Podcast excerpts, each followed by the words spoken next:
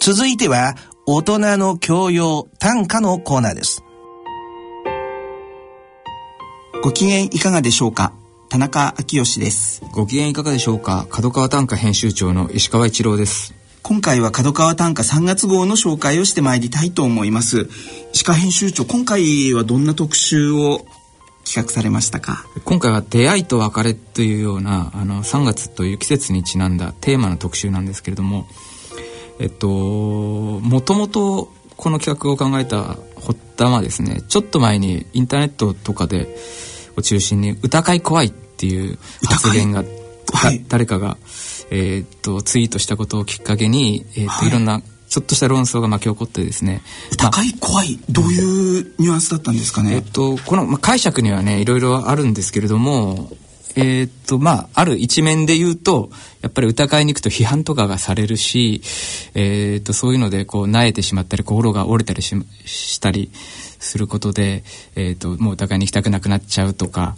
えー、というような一面が捉えられたりしてそれでまあある人はあのやっぱなんで批判を恐れてるんだとかねやっぱり人とやっぱ接触して、えーと、そこでいろんな意見を得てこそいろいろなことが成長するんじゃないかみたいなちょっとした、あのー、論争があったんですね。でそれでやっぱり我々としてもやっぱ人との出会いっ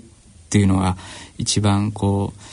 その人を成長させるし歌を良くするなっていうところでで少し広げてですね、まあ、出会いと別れの、えーと、醍醐味みたいなそれが歌にいかにいい影響を与えてくれるかというのを、えー、ちょっといろんな歌を上げながら特集してみました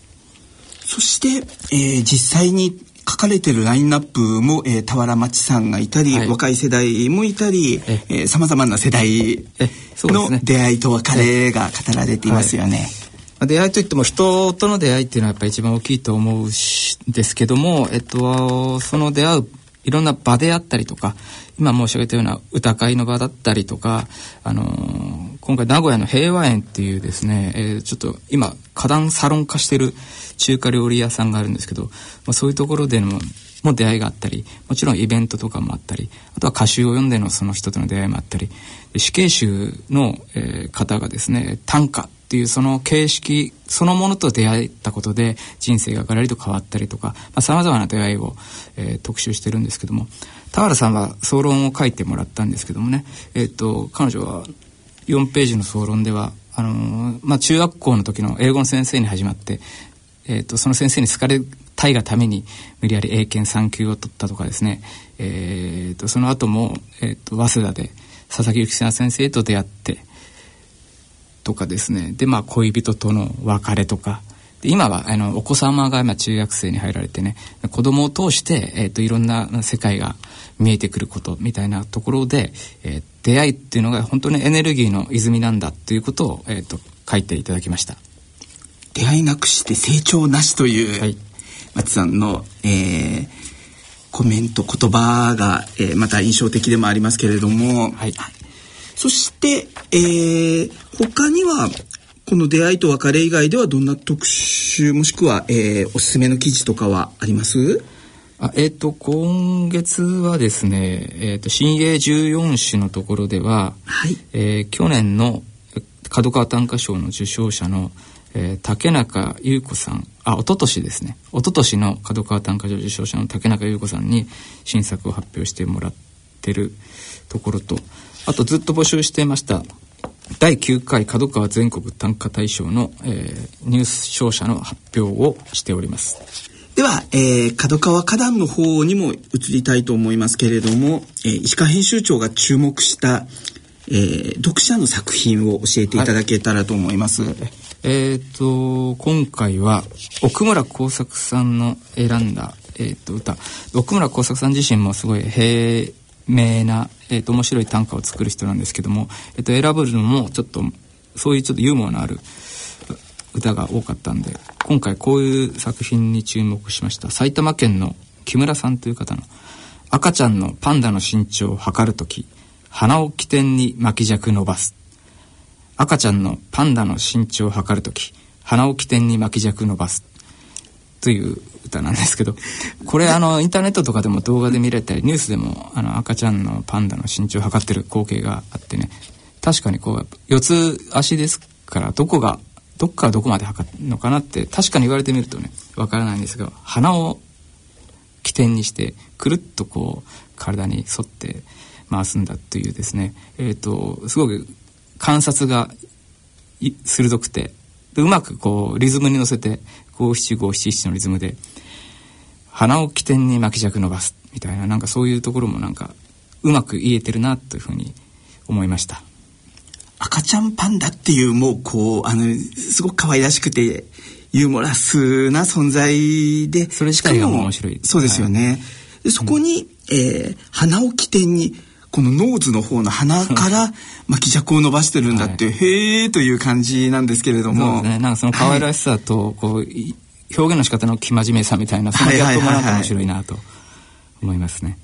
他にも注目した作品はございますか、あと同じ奥村晃作さんの選で東京都の大室さんという方男性の方で「えこたつ出す我が家の決まりは明治説。祖父が残した唯一の家訓こたつ出す我が家の決まりは明治説。祖父が残した唯一の家訓。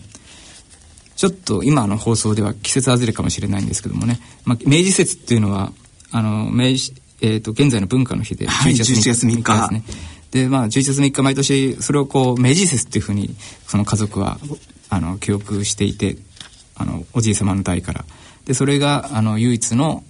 家訓決まりであるということでなんかそのおじいさんを、えー、ずっとその家族の、あのー、伝統みたいのをねそのこたつを出す火で、えー、確かめているというようななんかその辺の温かさがすごい良い作品だなと思いました。